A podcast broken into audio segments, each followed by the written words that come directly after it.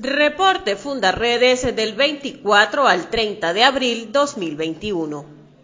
Fundaredes presentó su informe anual 2020, muestra del esfuerzo de articulación para la documentación y visibilización de las vulneraciones de derechos humanos en medio de la emergencia humanitaria compleja en Venezuela. La actividad contó con ponentes de la talla del doctor George Aikoff, historiador y analista político, la periodista e investigadora Sebastiana Barraez y el doctor Javier Tarazona, director general de Fundaredes.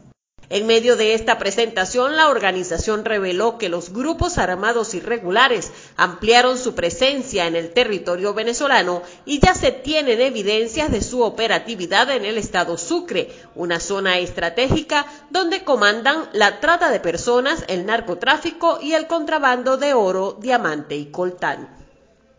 Las conferencias episcopales de Venezuela y Colombia se pronunciaron en un comunicado conjunto sobre la situación migratoria y de desplazamiento en la frontera entre Apure y Arauca. Los prelados exponen en seis puntos sus consideraciones frente a esta problemática que se acrecienta cada vez más y que afecta a la población más vulnerable afirman el conflicto que se vive en la frontera pone en peligro la paz de ambas naciones y desestabiliza la convivencia ciudadana, por lo que hacen un llamado urgente a las autoridades de estos países para que se avance con soluciones de fondo eficaces, dialogadas y concertadas frente a la problemática que se vive a lo largo de la frontera siempre anteponiendo a cualquier otro interés el respeto de la dignidad humana y de los derechos de las personas. Fundaredes presentó su informe Curva de la Violencia correspondiente al primer trimestre del año 2021, que deja al descubierto la situación de vulnerabilidad que vive la población venezolana, en especial de la región suroccidental fronteriza, ante la presencia de grupos armados irregulares que con la autorización y la complacencia del Estado se han convertido en los dueños de estos territorios, ejerciendo la fuerza para amedrentar a sus habitantes. Las cifras demuestran cómo los organismos de seguridad se constituyeron en los principales responsables de las muertes violentas en las entidades objeto de documentación, pues Fundaredes documentó entre enero y marzo de 2021 un total de 306 homicidios en seis estados fronterizos. De ellos, 161 corresponden a muertes en presuntos enfrentamientos con cuerpos de seguridad. Continúa el hostigamiento contra las ONG defensoras de derechos humanos en Venezuela, donde desde cuentas oficiales y redes sociales, seguidores del oficialismo y fábricas de tendencias asociadas a falsas informaciones, se acusa a Fundaredes y otras ONG hermanas exponiendo a sus activistas al odio y al escarnio.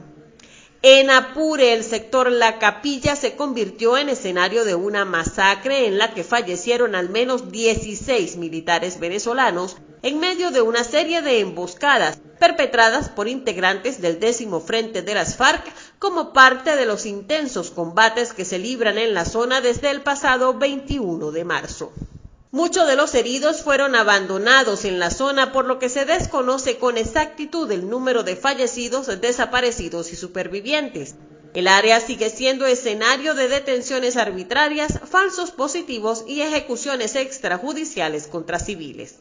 En Bolívar, indígenas de la etnia Jibi se enfrentaron a miembros de grupos armados irregulares en la mina El Silencio del municipio Sucre en defensa de sus comunidades y sus territorios ancestrales. La confrontación dejó un saldo de tres indígenas y otro ciudadano fallecido. También en Bolívar, Fundaredes acudió ante el Ministerio Público para denunciar y solicitar se investigue la desaparición de los ciudadanos Yunaiker Piñero, Anis Sánchez, Catiusca Cedeño y Alcides Cedeño, y junto a ellos los menores de edad David Piñero y Orleanis Piñero, todos pertenecientes a un mismo núcleo familiar, procedentes de la zona industrial Las Minas, en San Antonio de los Altos, Estado Miranda, y cuya desaparición ocurrió luego de haber llegado a las minas de Payapar, en el arco minero del Orinoco.